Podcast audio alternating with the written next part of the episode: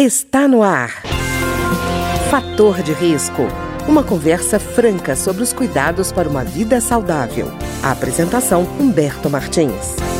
Olá, no programa de hoje nós vamos conversar sobre o uso de fones de ouvido. E a nossa convidada é a fonoaudióloga Milkia Beatriz Taveira Moreira, que vai nos explicar um pouco mais sobre esse assunto que tem incomodado tanta gente, especialmente quem lida com problemas auditivos, que está percebendo aumento da perda auditiva em pessoas mais novas. Ô Milkia, tudo bem? Tudo bem, Berta. Milkia, eu estava vendo um dado da OMS, né, Organização Mundial da Saúde, que eles calculam que metade das pessoas entre 12 e 35 anos correm risco de sofrer perda auditiva. Claro que a gente não está falando que tudo isso é fone de ouvido, né? Mas é uhum, é muita gente, né? Muita gente. O que que acontece, né? O uso excessivo do fone de ouvido, ele pode trazer, sim, prejuízos para a saúde auditiva, né? Podendo levar até uma surdez que a gente chama ali uma surdez irreversível. Devido a essa exposição tão prolongada, pode levar uma lesão no ouvido, né? Nas células é, internas do nosso ouvido, gerando uma perda neurosensorial, que a gente chama hoje. Pois é, e, e tem uma coisa, um dado que me chamou a atenção foi que 87% dos jovens é, no Brasil, entre 15 e 24 anos, frequentam normalmente casas de show, né? utilizam também equipamento sonoro. E aí a gente fica naquela história. Ah, mas peraí, você está comparando um show de rock com o uso de fone de ouvido, mas os dois podem criar uma perda auditiva induzida por ruído, não podem, Milkia? Pode sim, é, principalmente se a gente levar em conta, né, ao tempo de exposição. Então, quanto maior ali o nível de ruído, igual você citou ali num, num show de rock, menor é o tempo de exposição. E a gente sabe que quando se vai para uma festa, a tendência é você ficar passar horas e horas ali exposto àquele ruído muito intenso. Né?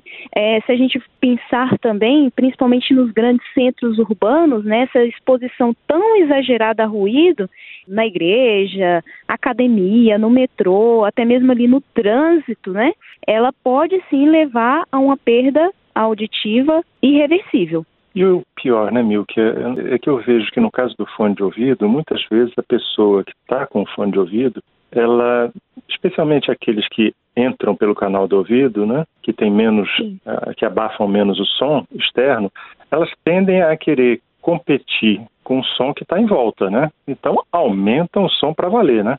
Isso. Hoje existe dois modelos, né, disponíveis no mercado, que são aqueles internos, né? E os modelos externos, aqueles mais visíveis. É, se uhum. usados ali de forma inadequada, tanto um quanto o outro ele pode prejudicar a audição, né? O que os estudos mostram, que a gente percebe, é que os fones é, externos eles são mais recomendados porque a pressão do som ela não é tão direta ali na membrana timpânica, tá? Uhum. Em ambientes assim silenciosos, o estilo do fone não vai fazer nenhuma diferença. É, mas se o lugar for muito barulhento, igual você comentou, a tendência é você elevar o volume do, do dispositivo. E isso causa uma lesão.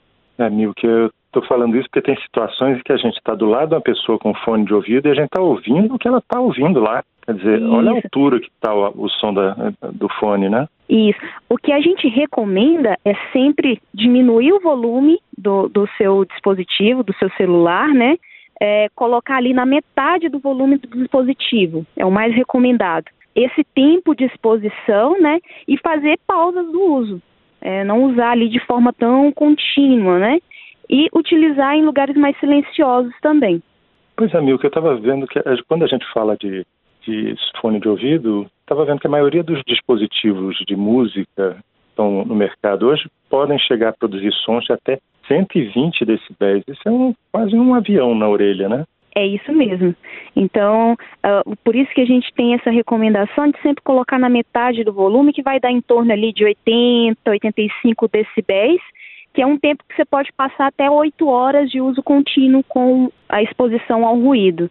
Por exemplo, se você colocar ali no volume, na metade do volume do seu celular, cerca de 85 decibéis, o tempo máximo de exposição é de 8 horas. E a cada 5 decibéis que você vai aumentando, o limite vai caindo para metade do tempo.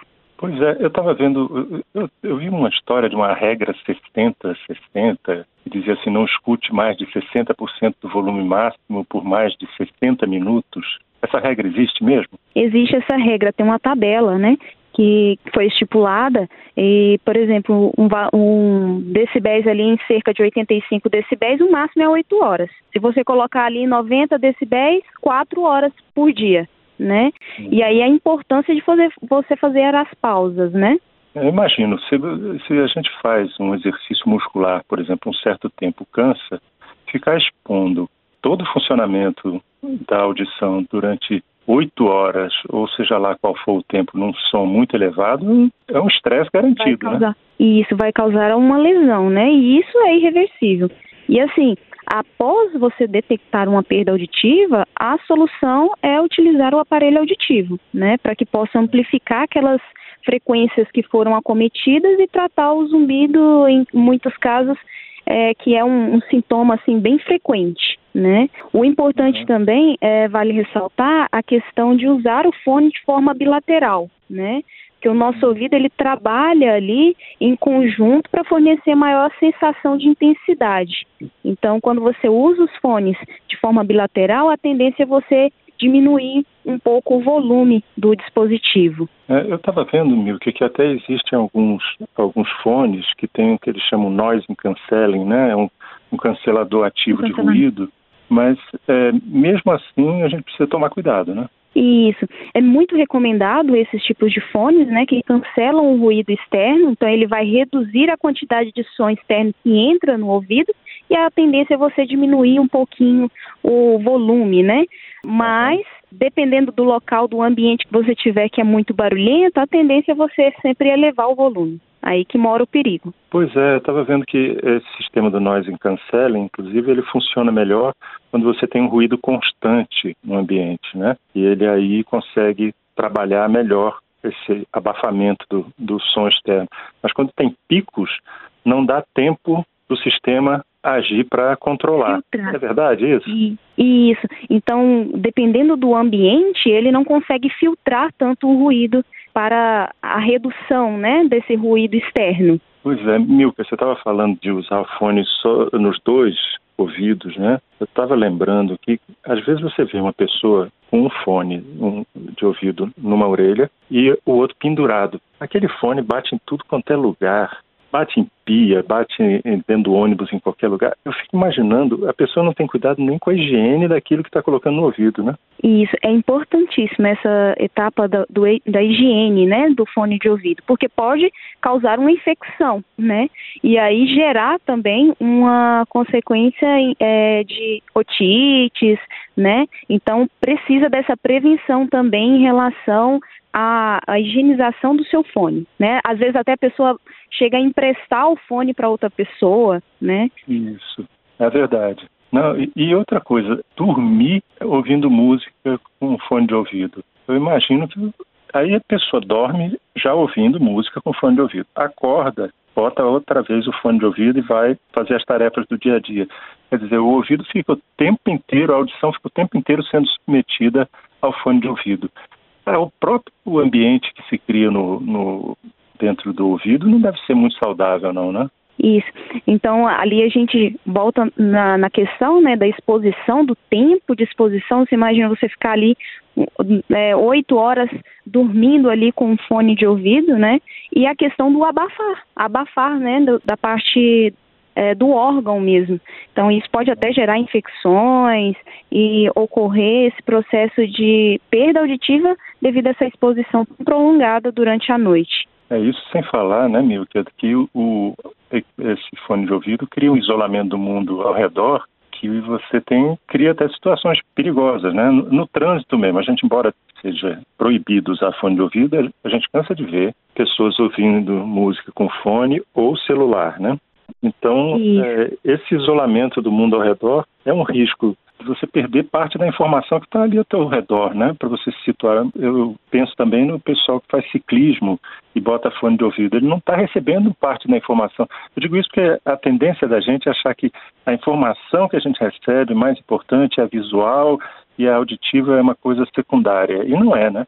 Não, porque você acaba ali se desligando, né? A sua concentração, a atenção fica toda voltada ali para e você perde os sentidos, né? Principalmente essa, essa questão auditiva mesmo e que pode gerar acidentes, né? Uhum.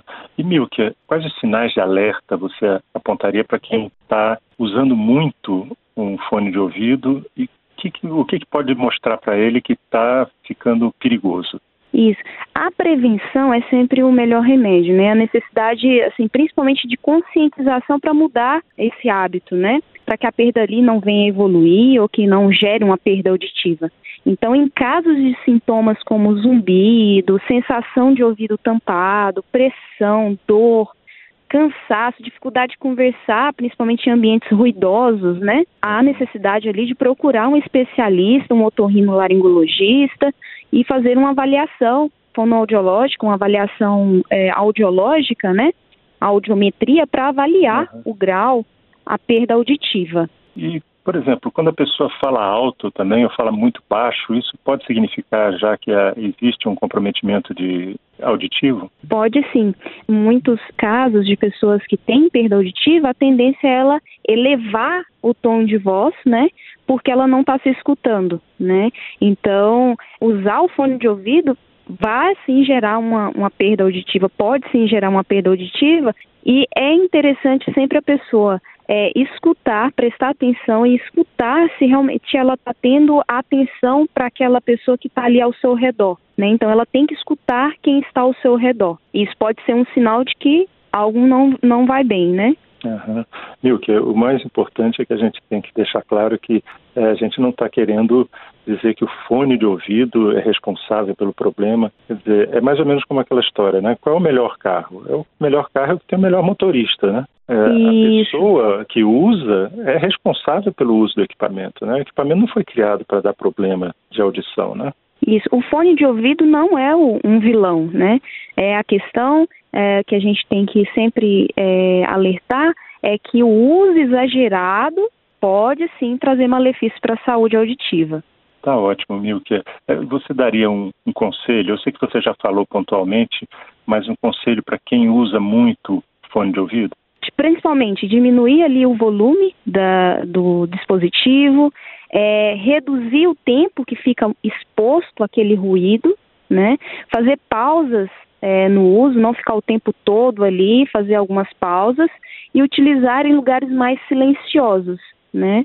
Tá o ótimo. modelo do fone também super uhum. importante ressaltar o modelo mais externo, né? Aquele meio em concha, né? Isso, porque ele vai filtrar mais o ruído que vem do ambiente. Aí a tendência é a pessoa sempre diminuir um pouquinho o volume. Ele já cria uma barreira mecânica para o som, né? Isso. Isso. Ah, tá ótimo. Milkia, muito obrigado, viu? Nós conversamos hoje com a fonoaudióloga Milkia Beatriz Taveira Moreira sobre o uso de fones de ouvido. Milkia, muito obrigado. Obrigada a vocês. O programa de hoje teve trabalhos técnicos de Ricardo Coelho. Se você tem alguma sugestão de tema ou comentário sobre o programa de hoje, basta enviar uma mensagem para o endereço eletrônico programa fator de risco, tudo junto, arroba gmail.com. Até o nosso próximo encontro. Fator de risco, um programa com dicas para melhorar a saúde. Uma produção da Rádio Câmara, transmitida por emissoras parceiras de todo o Brasil.